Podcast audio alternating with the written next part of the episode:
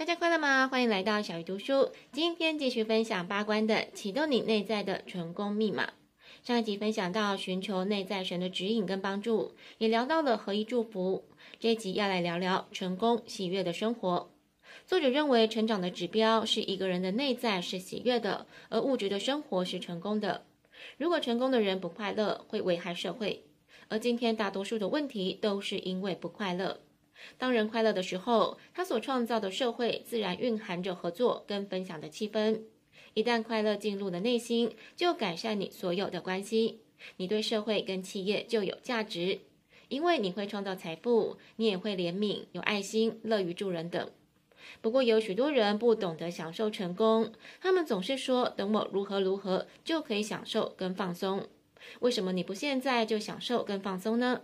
你在打拼的过程中总是严肃的，没有跟家人相处的时间。你不笑不享受，你一直在学习痛苦，怎么可能在完成目标之后突然懂得喜悦或是享受？所以作者提醒大家，喜悦不应该延迟到旅程的终点，必须发生在旅程中，让迈向目标的每一步都是喜悦，你就能享受生命。这里也提到跟许多书都有的相同概念，全然去经验每一刻。无论是喝水、聊天、开车，或是使用电脑，当你全然专注在所做的事情上，他们就变得神圣，他们就会转化进入喜悦的体验。这就是生命，就是灵性。只是有时候我们无法全然的经验，因为头脑在作祟。作者说，头脑有上千年的历史，历经了所有的人类，它在每个人内在相同，不是你的头脑或是他的头脑，所以你可以把头脑看成独立于你的东西。佛陀开悟之后，曾经有人问他：“你现在是什么感觉？”他说：“当我吃橘子的时候，就是吃橘子，因为他的头脑关掉了。只有停止思考的人，才能说我在生活。”想想，当我们还是孩子的时候，我们总是能经验生活，但长大之后，往往被头脑干预，想着昨天做了什么，而明天要做什么。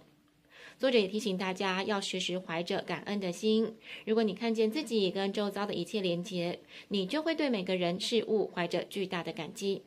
我已经持续两周早晨冥想，每天一早起来就感恩父母，感恩自己健康完好的醒来。感恩真的可以开启美好的一天。作者认为，感恩是一切感觉的母亲。宇宙建构的方式会回应感恩的人的需求跟渴望。感恩的人关系里会有爱，就能跟更高意识有更大的连接。作者也希望大家找出庆祝生命的方式：什么来到了你面前，就接受它，享受它，然后你会创造你想要的。你生在这世上就是要来享受的。宇宙的本质是爱跟喜悦。一旦你觉醒了，会发现呼吸是喜悦，吃饭喝水是喜悦，说话或是看着一个人是喜悦。这就是生命的本质。如果你还感受不出生命的喜悦，就先认出、接纳跟经验发生的事件跟事物，不要试图的逃离。就好像如果你在球场上，投手知道你害怕右拐球，他就会一直对你投出右拐球。生命也是如此，他知道你害怕什么，就会一直投这种球。只有当你学会打击所有的球，你的问题就解决了。除了接纳任何事件之外，你还要先满足自我。如果自我没有满足，你不会成长。因此，你要先满足自我。当你满足，就会想要扩展。你会关心全人类，关心地球跟一切的事物。最后，作者提醒大家要看见自己的内在，可能是羡慕的想法、嫉妒的想法、恐惧的想法、焦虑的想法。这不是好的经验，你一直在逃避。作者希望你转过身，面对它，看着它。当你看见你的阴暗面、你的负面，你就会停止谴责。因为你知道这是事实，接着喜悦就来临了。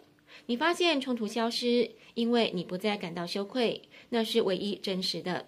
当你觉知到这些，你就觉醒了。之后你依然做着相同的事，相同的工作，但因为你的经验不同了，这一切对你而言都不同。你会感到相当的愉快。这本书又创了小鱼读书的记录，总共写了九集，这么多。实在是因为自己太喜欢这本书，也从书中得到很多的收获。希望这一次小鱼读书能帮助到大家。